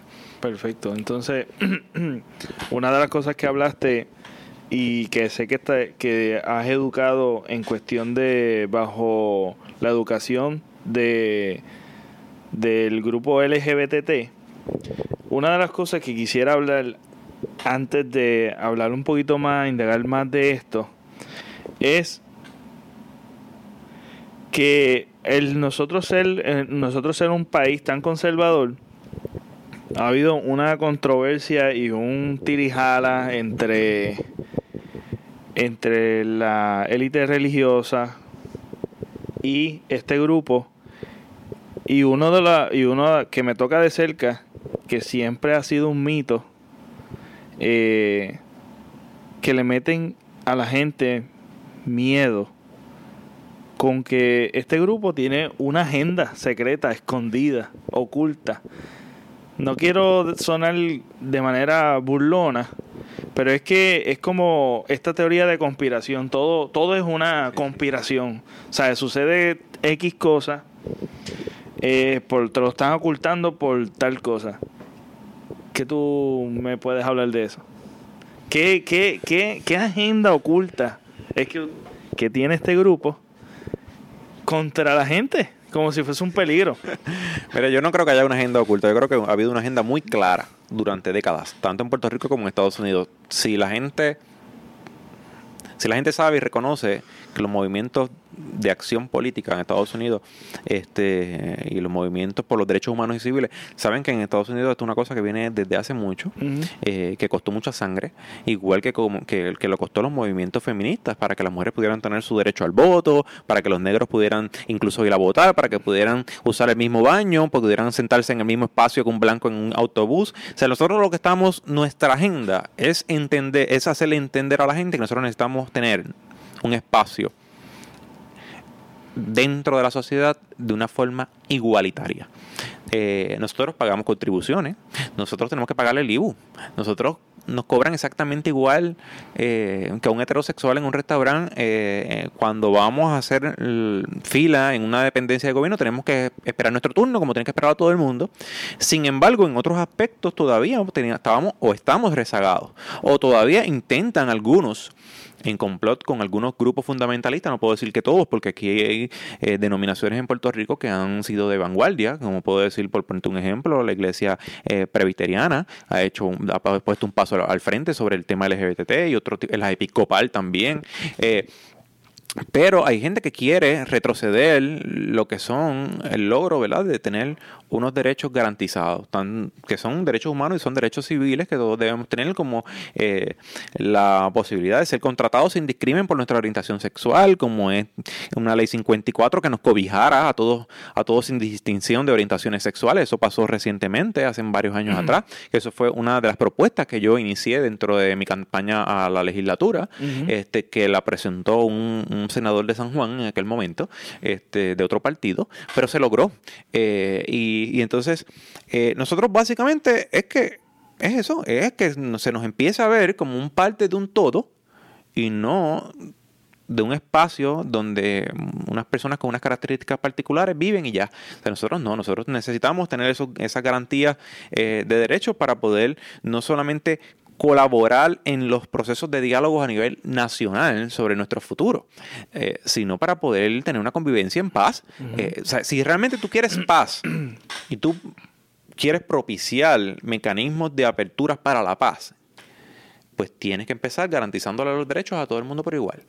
Este, y no, no excluyendo, eh, no separando personas por, por cómo se ven o por, o por cómo quieran definirse sexual o afectivamente, este, o por su color de piel, o por si se viste con los pantalones más abajo de la nalga, o si se los pone en el ombligo. son, son cosas que, yo creo que tenemos que empezar a, derrumbar eh, dentro de nuestra percepción de humanidad. Yo creo que cada uno eh, somos como somos. Yo creo que cada uno nos gustan unas cosas particulares eh, y que cada uno debe debemos tener ese espacio que se nos respete siempre y cuando no trastoquemos la vida de los, ah, de los demás negativamente, este, que se nos respete ese espacio a vivir en, comunión y, en, plena eh, garantía de los derechos básicos que son humanos eh, y civiles que nos, que nos corresponde. ¿Y, ¿Y cómo tú has visto, cómo tú ves la mentalidad de, de la gente hoy día de hace 10 años? Ha cambiado. En cuanto a este tema. Ha cambiado, especialmente la nueva generación de, de, jóvenes. Desde los 13, 14 años en adelante es una nueva visión. Sí, siempre hay gente que tiene su, su, su prejuicio, pero los prejuicios no lo hacen solo. Los prejuicios se aprenden y se aprenden en la casa. Sin embargo, las generaciones más, más modernas no es porque estén perdidas, sino porque se han dado cuenta de que no necesariamente lo que nos han enseñado es lo que nosotros queremos materializar o resaltar en las demás personas. Eh, ahora, eh, pues la, gente de edades más, más pequeñas han empezado a observarse como personas, como seres diferentes, con características diferentes eh, y a empezar a respetar esos espacios. Yo creo que siempre en las escuelas existe el bullying por distintas razones, gordo, flaco, orejón, narizón, gay, no gay. sí, pero, pero yo creo que, que ya en cuestión de lo que tiene que ver con las orientaciones sexuales ha empezado a desmitificarse eh, esos conceptos antiguos de que eso estaba mal, de que es pecado. La gente ha empezado a, a entender que la salvación es individual y que cada cual tendrá que responder a ese plano espiritual o religioso si es que cree en él, eh, de acuerdo a, eso, y que tu intervención sobre mi vida no va a ser que tú te salves, sino cuán bien tú obres dentro de tu fe, y no solamente dentro de tu fe, porque tu fe te puede decir que, lo natural es, discriminar, pero dentro del pensamiento humano colectivo, que es lo correcto para lograr mantener ¿verdad? Un, espacio de diálogo y de hermandad con los, con los seres que te rodean. Yo creo que, esa debe ser nuestra meta común. Este, a mí, yo tengo amistades que, son creyentes, eh, tanto eh, dentro de la comunidad LGBT como fuera de ella, eh, de distintas denominaciones dentro del cristianismo, de otras religiones este, también que no son, que no son cristianas. Eh, y tenemos la capacidad de podernos sentar a dialogar sobre cosas comunes. Mira, pues si sabemos las cosas que nos separan, pues o una de dos. si no tenemos la capacidad para hablar razonablemente de las cosas que nos separan, pues entonces vamos a hablar de las cosas que nos unen. También hay un, hay, hay una, hay un mal concepto de que se también dentro del grupo religioso, este, es que, y del y no religioso, ¿verdad? Yo creo que hay un mal concepto que diría yo, me atrevería a decir que es un mito, porque yo conozco muchas personas que son gay, lesbianas, este, y transgénero, lo que sea. Entonces, de que son pervertidos o sea, siempre se tilda como, ah, tú eres homosexual, tú eres pervertido. Eh, ¿Por qué eso? ¿Por qué esa mentalidad de, de, de tener que pensar? Porque es como si yo somos heterosexual y, y mayormente el hombre tiene un deseo sexual, siempre se tilda como un deseo sexual más allá que el de la mujer. Este diría, pues mira, tú eres un pervertido también porque tienes deseo sexual. Pero, ¿por qué este grupo en particular lo tildan como si fuese un pervertido, como si fuese que quiere, que quiere trastocar a nuestra niñez? Mira, yo no sé realmente, yo creo que... ¿Cuán cierto es eso? Bueno, cierto no es. Sí. Yo creo, los motivos para infundar esto no sé, pero cierto no es y te puedo decir que sí, de que hay homosexuales pervertidos, pues claro, los podría ver. como hay heterosexuales pervertidos, este, de que hay relaciones de parejas homosexuales que duran seis meses, pues también yo conozco relaciones heterosexuales que duran, en vez de seis, duran tres. Exacto. y también conozco relaciones heterosexuales que duran 40 y 50 años, no porque diga la Biblia que tienes que aguantar a tu esposo o a tu esposa secularum porque una, uno se, casa una sola vez y que, no, no, no, sino porque se aman y se quieren. Y también conozco este, homosexuales que llevan 15, 20, 30 años juntos. Este, o sea, que la realidad es que es un mal fundamento. Eh, no representa una realidad y no va ligado a una orientación sexual. Eh, hay personas que que simplemente, ¿verdad? Sin, entrar en la, orientación sexual, pues tienen unas conductas que pueden ser, ser catalogadas malas o buenas, este, que viene de patrones conductuales aprendidos, donde no solamente en la casa, sino lo que los medios nos presentan, los medios son sumamente sexuales. y eso no es catima, porque el anuncio de la cerveza, donde tienes que poner una mujer en traje de baño para atraer un mercado meta, que es el hombre, y compare una cosa con la otra, pues no lo inventamos nosotros los gays. Pero nosotros quisiéramos que saliera el muchacho en, traje de baño, no la muchacha, ¿me entiendes? O sea, que realmente la mentalidad sexual o sexualizar eh, las cosas tan cotidianas de la vida, como tal vez puede ser el compartir o comprar un producto, no lo hacemos nosotros, lo hacían los heterosexuales. O sea, que, el desarrollo de la mentalidad sexual eh, claro, esto viene a, también se puede tocar teorías como la de Freud y un montón de cosas más, ¿verdad? que, se utilizan para el diseño del mercadeo. Entendemos que realmente nuestra sociedad está demasiado expuesta a lo que es el, espacio sexual. Eh, desde muy pequeño se nos viene eh, llenando la mentalidad a través de esta publicidad de lo que es de lo que es relativamente correcto o incorrecto dentro del mundo en que vivimos, como por ejemplo que te dije de los anuncios, este, desde pequeño al niño le dicen no llore, este, porque los hombres no lloran, la muchacha pues normal que llore porque las mujeres son lloronas, este, las mujeres lo cuentan todo porque son chismosas, los hombres no. Pero si tú supieras, yo tengo muchas amistades heterosexuales. Los mayores los chismes más grandes me, los, me los han contado ellos. me los han contado ellos. Este, Sí, entonces eh, los colores, una cosa tan, tan estúpida como que el azul es de los nenes y los rosas son de las nenas. Correcto. Eh, o sea, entramos en una Mira, los colores son colores, carajo. O sea, ¿cómo tú vas a decir que un color es de, una, de, un, sexo y otro. o sea, hemos llegado, hemos llegado a eso. claro, esto tiene materialización y son políticas. E, estos constructos son constructos políticos, este, como el que la mujer lava y frega y plancha y cocina y el hombre iba a la calle a trabajar y cuando llegara pues venía a ver el fútbol o a ver las noticias con las patas sucias encima del mueble y la mujer tenía que ir corriendo con el plato. Pues claro, así lo quería el capitalismo. Quería hombres que fueran a trabajar y necesitaba a las mujeres que se quedaran en su casa porque al hombre le pagaban una miseria de salario, lo explotaban y había alguien que tenía que, que darle el support al hombre para que pudiera, ¿verdad? Al otro día esa persona salir a trabajar y volver a ser explotado. o sea, la, visión del sistema capitalista era ese, era, y de ahí es que surge el, precisamente el machismo, porque lo propicia el sistema político económico en el que hemos vivido y en el que, ¿verdad? El mundo se ha desarrollado, que es la explotación del ser humano, pero como genéticamente se entiende que el hombre es más fuerte, pues obviamente necesitaban una persona que se encargara del hombre cuando llegara a su casa cansado de la explotación del patrono en la fábrica o en el campo, eh, de ahí nace la concesión machista. Y eso lo traspolamos al día de hoy y se traspola a nivel religioso, este, donde todavía, ¿verdad? En algunas religiones, pues, eh, donde el hombre eh, pues tiene los, las posiciones más grandes, donde la mujer todavía tiene que las posiciones de menor jerarquía, por entenderse de que el hombre es el más cercano a Dios porque Dios era hombre, una cosa que, que, todavía ¿verdad? entra en unas disyuntivas bastante grandes y que yo creo que debemos replantearnos esas cosas. No hay cuestionarnos, porque que realmente lo que nosotros creemos es lo que creemos, ¿sabes?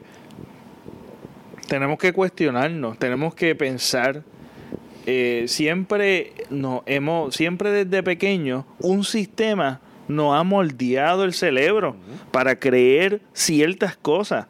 Sistema educativo, el sistema político, el sistema religioso, el sistema, tú sabes, todo donde nosotros nos involucramos en la sociedad, siempre hay un sistema que nos está bombardeando, nos está enseñando. Entonces, está de nosotros pensar, o yo voy a creer esto, o yo me voy a poner a indagar más allá, a cuestionar. Entonces hay una de estas, hay muchas instituciones, ya sea económico, ya sea político, ya sea de, esta, de estas diferentes esferas de la sociedad, que nos ha enseñado, nos ha enseñado lo que ellos quieren para que tú, para, para tener cierto control tuyo. Entonces, ¿sabes? somos seres pensantes, tenemos un cerebro, tenemos la capacidad de pensar, de ir más allá. Y a veces nos meten el miedo del cuestionamiento. Cuando el grupo religioso, perdóname, cuando sí, también ha sucedido en el grupo religioso, pero en el partido político, cuando tú piensas diferente al imperio, ¿qué fue lo que sucedió? Muchas masacres han sucedido. La persecución. La persecución. Igualmente la religión. Igualmente en, en, en, los diferentes... Siempre que tú tienes una idea innovadora, más allá de lo que ya tú has acostumbrado por generación las pensar. Mujeres, las mujeres que eran... Las mujeres en qué sé yo, el siglo XX, el siglo XIX antes, la mujer que se atreviera a pensar distinto, la quemaban en una hoguera y decían que era bruja. claro. era la única forma de matarla en la hoguera, decir que era bruja, porque no había otra cosa. Entonces, Ah, pues vamos a quemarla porque una mujer que, busca aprender más, que tiene conocimiento sobre la naturaleza, que puede experimentar con plantas, que eso era ciencia más que cualquier otra cosa espiritual.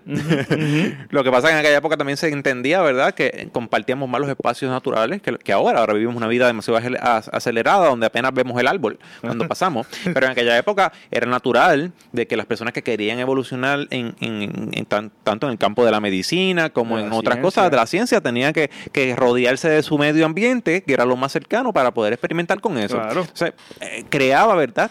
Eh, esa, esa, ese, esa, deseo de aprender en, las mujeres y las mujeres terminaban quemadas en una hoguera.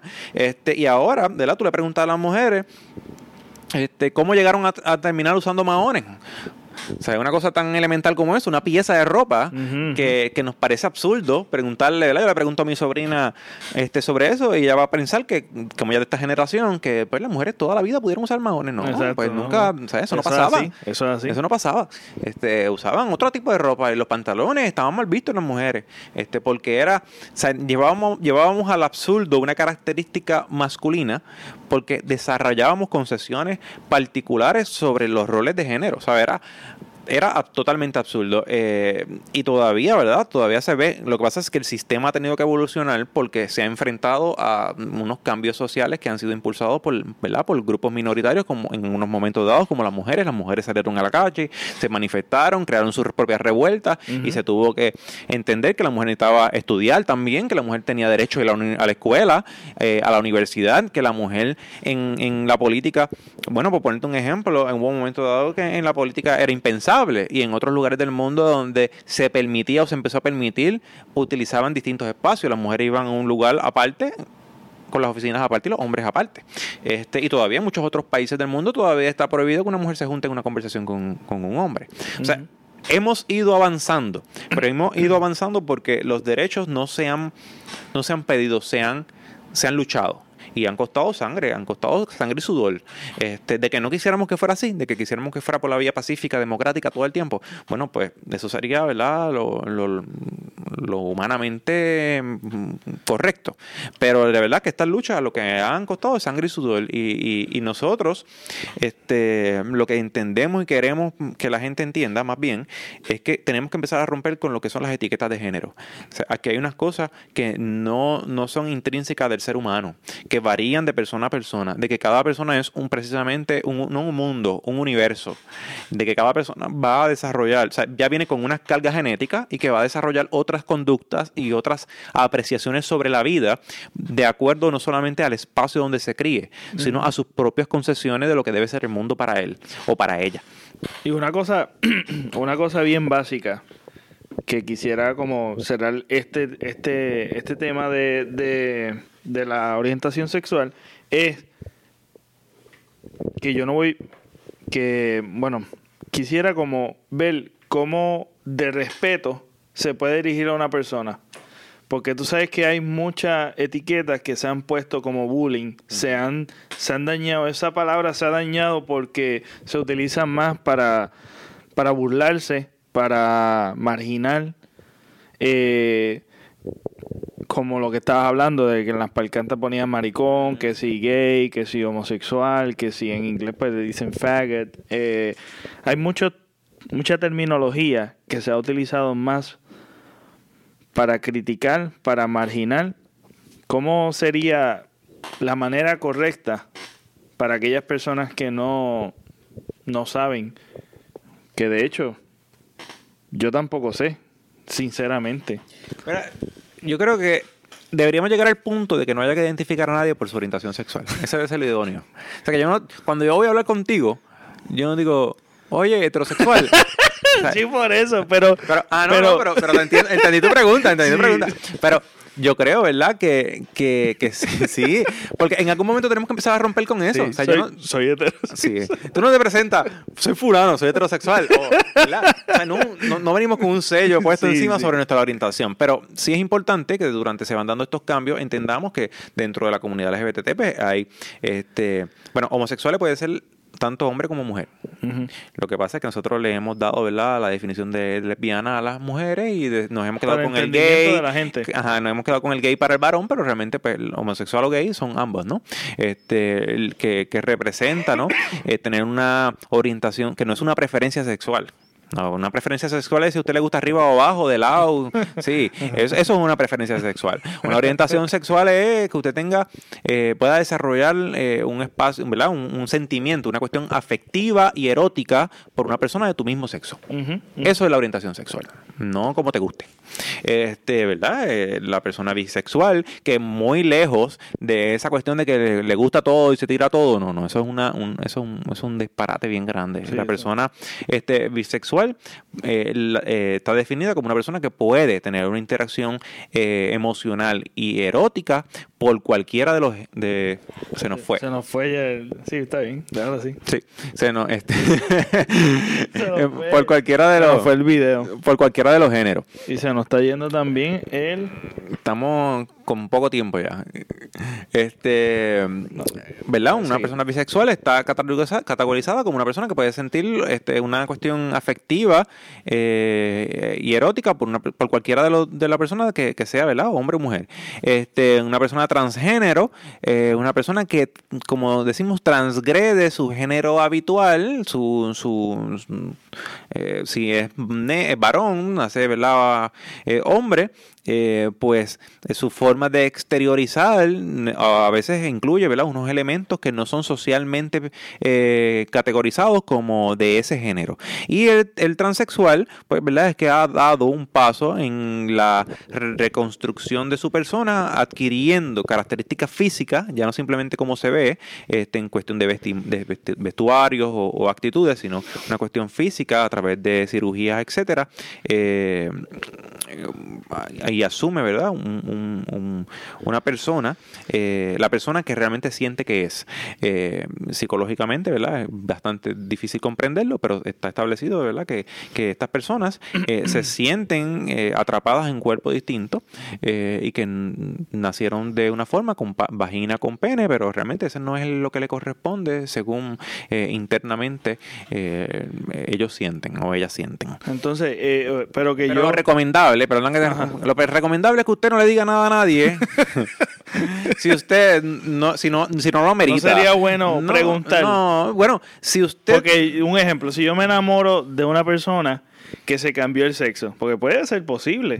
Si yo me enamoro de una persona así y nunca me dice nada, te vas a dar cuenta. no, te, vas a, te vas a dar yo he cuenta. visto- sí, yo sí, he tienes visto- razón, tienes razón. Yo he visto mujeres que se ven Sí, sí. espectacular, que tú dices, no, eso no parece... Sí, sí, tienes razón. Yo, yo conozco una, una amiga que ahora es, ¿verdad? Es, es- es transexual, pero hombre. Su, su expresión y su, su físico ahora es de hombre. Y de verdad que, mm, como uno dice por ahí, está bien duro. pero, sí. pero la realidad es, Es que siempre hay unos indicativos y yo creo que las personas siempre deben de comunicarlo. Eh, siempre y cuando Eso le toca a la otra a persona. la otra persona. Claro, si en el, Si tú dudas, no, puede- sí, le pregunta, ¿sabes? Si usted duda, pregunte, pero no simplemente porque usted tenga curiosidad de saber eh, qué es fulano, qué fulana, no, no, no. Porque, ¿verdad? Ahí partimos en que realmente nos estamos entrometiendo en, la vida de otra no, persona. claro. Si usted realmente tiene una, una afinidad con ese individuo, pues, en verdad, usted pregunte, porque eh, su vida va, va a verse afectada positiva o negativamente. Pero si realmente es por curiosidad, que realmente el problema más grande que nosotros tenemos los seres humanos, que somos demasiado curiosos y presentados, pues usted no ande preguntando cosas que no le importan. Sí, Este, y ya, o sea, yo para, poner, po- para establecer una conversación con alguien, yo no, no me pongo a preguntarle sobre su orientación sexual. Simplemente tenemos un punto en común o no, no, no, nos dio ganas de conversar sobre algo y rompimos con la conversación. Ok. Te es cómodo, te es cómodo hablar, se, se te hizo cómodo eh, dentro de tu familia hacer, eh, hacer la... ¿Verdad? Está- ¿Tienes tiempo? Tengo, tengo, tengo como 10 minutitos más. ¿Diez minutitos? Sí, sí. Está bien, diez minutos. Te- eh, cuando te lo hiciste público, me imagino que fue primero con tu casa. ¿Cómo, cómo fue esa experiencia? ¿Fue Difícil. ¿De verdad? Bien difícil. Yo conozco a tu mamá que es súper Sí, liberal y es bien no, no, sí, comprensiva. eh. fue bien difícil. Bien difícil. Yo recuerdo que, que pues, a mí me visitaba alguien de la escuela este, y un día mami me dice, oye, ese nene se ve medio raro. Ay, y a mí Dios me subió y me bajó y yo, como qué carajo yo digo ahora. Y, y después me lo volvió a repetir. Y yo le dije, mira, este, no me gusta que le hables así, porque yo soy igual. Y ahí como que hubo un tres puntos suspensivos y, y, y ella trató de entender que era lo que yo le había explicado. Con que yo era igual y ahí no me quedó más remedio que decirle que yo era gay. Este, y fue bien difícil, bien difícil al tal grado que ella empezó a llorar, le dio un, como un ataque de pánico, me dijo que lo mismo que, que básicamente me, me pasó dos, dos veces me ha pasado en la vida y una persona que es bien comprensiva como tú dices, una persona que me ama sobre todas las cosas, pero las dos veces me ha pasado exactamente igual, cuando salí del, del closet con mi orientación sexual y cuando salí del closet político también. Las dos me dijeron que yo no iba, las dos veces me dijeron que yo no iba a lograr nada, que yo había Ah, wow. que yo había, este, ¿verdad? Eh, eh, estaba desperdiciando mi vida. Este, y fue bien duro. Eh, de eso me costó, ¿verdad? Que a los, casi antes de terminar el cuarto año, este, yo me fuera de mi casa y regresar años después. Sí tuvimos comunicación, pero al principio fue bien difícil. Este, al principio no era aceptado. Eh, ahora no, o sea, ahora yo puedo decir que puedo hablar con, cualquier persona frente de mi mamá, incluso podemos salir ella y yo al mall y ella se los liga por mí. Pero eh, sí, sí, me dice, oye, mira qué bonito ese, muchacho. Este, ahora ella me los enseña. Pero en aquel momento yo repetía, o sea, e, e, ella o no hablaba del tema o si hablaba era para condenar. Después empezó a decir, yo te respeto, pero no te acepto. Este, hasta que pasa por el proceso de la aceptación y, del amor incondicional. Pero también es un proceso. Este, y yo aprendí, ¿verdad?, que ese proceso, cada cual lo vive de la forma en que le resulta más fácil. Y que yo no la iba a estar juzgando por eso, porque ella es el resultado de una sociedad machista, de una, una sociedad donde ella, incluso como persona que soportó la violencia doméstica, pensaba que eso era lo correcto, porque ella se había casado y se había casado para toda la vida, y que ella, aunque fuera gasnata limpia, tenía que aguantar porque ella hacía un bien a sus hijos permaneciendo al lado de su padre. O sea, ella venía de una sociedad que ha diseñado este, de una forma tan, tan y tan eh, bien eh, los patrones conductuales que yo no podía pasar el juicio ni decir, ah, mami no me quiere, no, mami no me ama, porque me tratara de esa forma. Esa era la respuesta inmediata de una sociedad que había establecido eso en ella. Y lo comprendí, la perdoné y el día de hoy, pues como te digo, somos panas. Podemos hablar de cualquier tema, pero un proceso largo, un proceso largo. Excelente. Entonces, ¿qué...? Eh, de hecho, yo he leído leí un artículo recientemente que me envió este Luis, que resulta, a mí me encantó. Eh, yo lo voy a poner también este en la descripción de este de este podcast. Eh, ya sea si lo estás escuchando, si lo estás viendo o lo estás escuchando por YouTube, también lo voy a poner en todas las descripciones. Este una de las cosas que, quisiera preguntarte también es, antes de que nos, nos vayamos, eh, la formación tuya. ¿Por qué elegiste lo que estudiaste y, y a qué miras tú, tú quieres llegar? O sea, ¿a qué, a qué, a qué metas quieres llegar en tu carrera?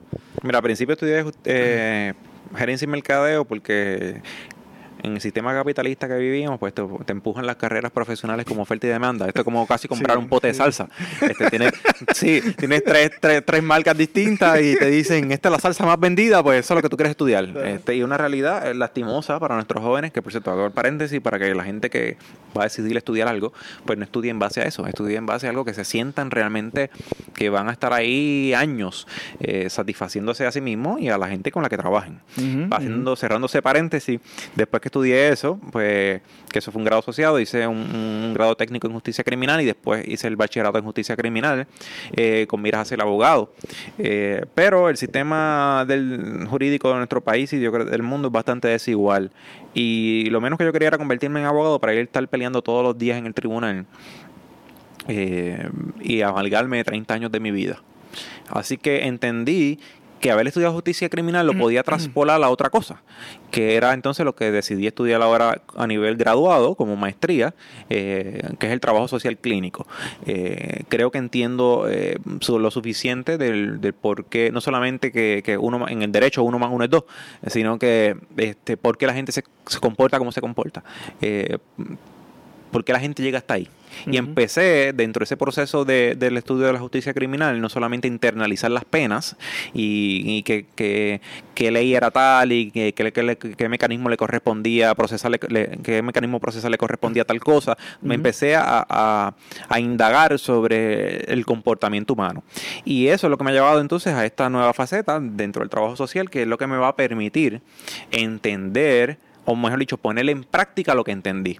¿Cómo podemos entonces solucionar la problemática de eh, o minimizar el impacto de la drogadicción en jóvenes? ¿Cómo podemos eh, hacer que, que, las personas o las comunidades vulneradas o vulnerables como, como son los viejos, eh, ¿verdad? tengan una vida digna, un retiro digno? ¿Cómo yo puedo lograr a través de, de, mis acciones como trabajador social que sus derechos sean garantizados? ¿Cómo puedo trabajar casos de familias para que una muchacha, un muchacho eh, que decida salir del closet, como decimos, pueda... eh, que, que el- lo que a mí me tardó, me tardó 5 o 6 años mejorar, esa relación que me tardó 5 o 6 años mejorarla con mi madre o mi familia, a esa persona le, tar- le tarden meses o un año. O sea, que el impacto sea menor. Esa es mi meta como trabajador social.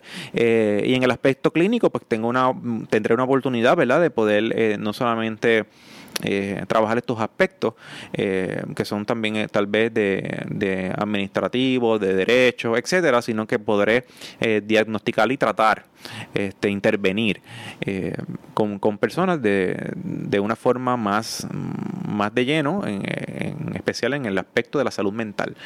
Así que que entendiendo esto, yo creo que todas las carreras se, se, se entrelazan. Eh, ¿verdad? La gerencia y mercadeo, si yo monto mi propia, a fin de cuentas, si yo monto mi propia eh, oficina, tengo que conocer unos aspectos básicos de administración.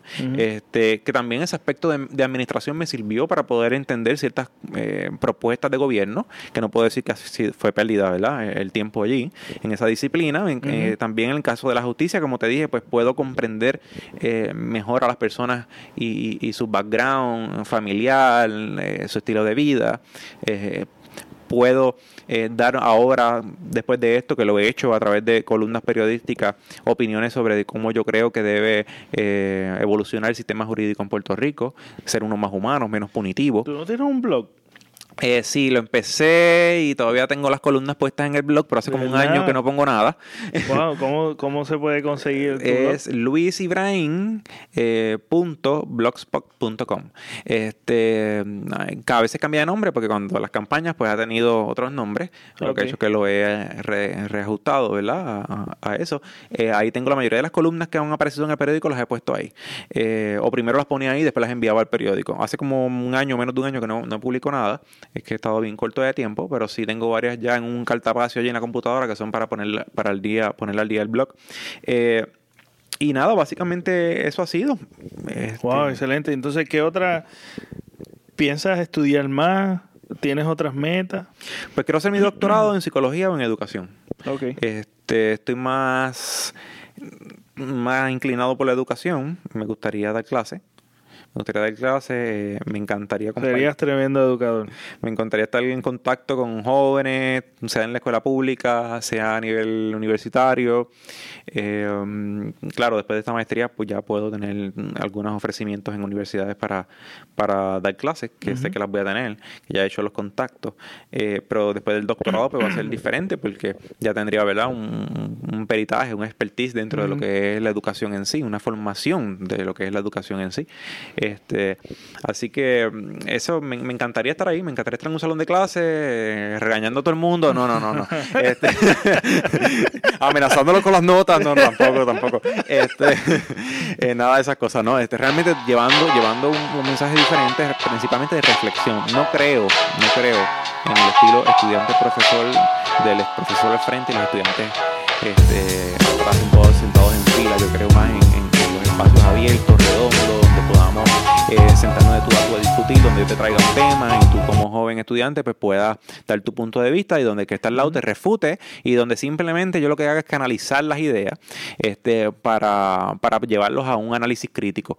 Este, a mí no me interesa tampoco mucho ese estilo de, de- de los exámenes donde tú te embotellas las cosas y pasas un examen con... es otro temita que Sí, pasas sería un examen buenísimo con, con, hablar. con 100 puntos y cuando llegas a, y te gradúas magna y cuando llegas al, al field, ¿verdad? A trabajar, pues eres un desastre. Sí, exacto. Este, no, no, a mí me interesa gente pensante, gente que, que pueda reinventarse más allá del libro de texto. Eso es sumamente im- importante, eso es lo que yo qui- quisiera propiciar en mi salón de clase.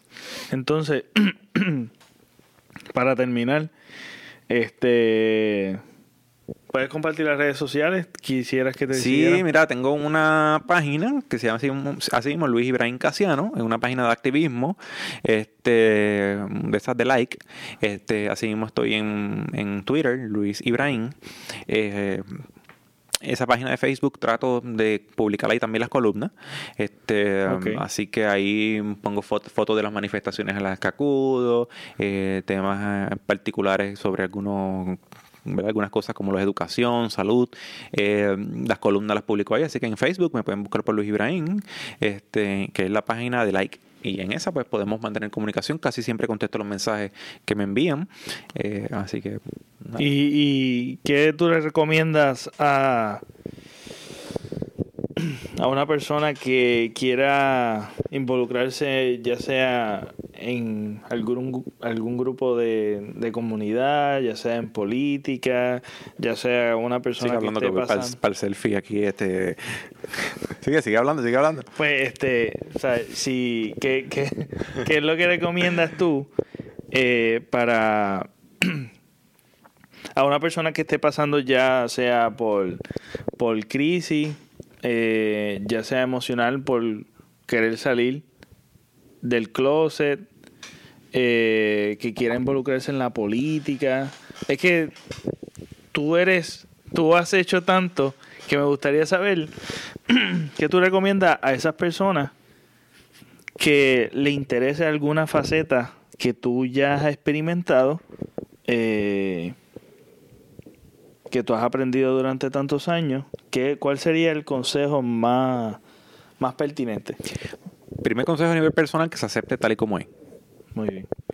Que no se encajone tampoco en lo que crea que es. La vida cambia.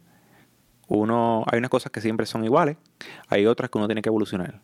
Y que esté abierto a eso, a la evolución humana. No siempre vamos a pensar igual, no necesariamente siempre vamos a sentir igual. Este, eso es bien importante. Simplemente que vaya aceptando cada etapa de su vida como entienda. Siempre y cuando, ¿verdad? No le haga daño a absolutamente nadie, sea siempre una persona vertical y responsable y, y comunicativa. Este, creo que es sumamente importante, que se ame. Si no se ama, no va a poder vivir en paz. Si no acepta las cosas buenas y las cosas malas, que podrían ser, que uno podría entender que son malas, como un ejemplo, eh, eh, pues soy un poco temoroso a la hora de hablar en público. Pues son parte con las que tienes que trabajar. La opción no es esconderte. La opción es hacerlo más, men- a- más a menudo para perder el, para perder el miedo. Este, si usted de repente se da cuenta que usted siente una atracción física, afectiva por una persona de su mismo género, no se prive la oportunidad de poder sentir amor, expresar amor, vivir una experiencia diferente, porque lo vayan a juzgar. Eh, acepte, acepte todo eso, canalícelo, eh, háblelo con las personas más cercanas a usted. Eh, académicamente no haga como yo al principio, no se deje llevar por las ofertas y demandas. este, haga caso a, a su vocación. Tenemos la oportunidad de escracharnos una y otra vez. Somos seres humanos, mientras estemos jóvenes o mientras tengamos vida, hay una opción de volver a empezar. O sea que si usted va a la universidad y usted se da cuenta que eso, usted no sirve para eso, o que usted no aspira a eso, usted no dude en darse de baja y volver a empezar otra cosa nueva. O sea, no lo haga porque ya he perdido tiempo, no lo haga porque papi y mami, no lo haga. No, no, no. Este, hágalo porque realmente usted se siente complacido. Así que si usted tiene que empezar una carrera universitaria tres veces, hágalo tres veces. Este, y si usted eh, la termina y no se siente complacido, haga otra cosa y siga. Este, hasta que usted logre un punto de satisfacción personal. Eh, en el aspecto político, si usted realmente cree genuinamente que usted puede sacrificar, porque si usted piensa que usted puede hacer algo, pero no está dispuesto a sacrificar nada, pues mejor quédese en su casa. Sí. Si usted está dispuesto a sacrificar mucho y aportar algo, hágalo. Métase a la política, eh, la gente, y esto se lo digo, ¿verdad? A personas que piensen en cualquier ideología política. Yo creo que todos podemos aportar. Claro, yo quisiera que todo el mundo fuera independentista, claro, así podría este, declarar la república mañana mismo. pero, pero, dadas las condiciones y dado, ¿verdad? Que todo el mundo piensa distinto y, respe- y respetando esa, li- esa libertad y ese derecho de la gente a pensar distinto, usted dentro de su línea haga lo mejor posible. Usted dentro de su línea política trate de siempre velar por lo que son los derechos humanos y civiles, trate siempre de luchar por la expansión de los derechos, nunca por restar derechos. Este, yo creo que, que los pasos que se han caminado no se pueden dar hacia atrás, ni para bien ni para mal. Yo creo que las cosas eh, eh, están, hay que, hay que seguir con ellas y hay que siempre buscar su mejoramiento. Y ese mejoramiento nunca es retrocediendo, es adelantando. Este, así que eso es lo que yo le puedo expresar. Excelente. De verdad que me encantó. La pasé brutal. Y nada, este, sigan a, a Luis Ibrahim Casiano. Yo voy a poner toda- todas sus redes sociales. Hasta la próxima.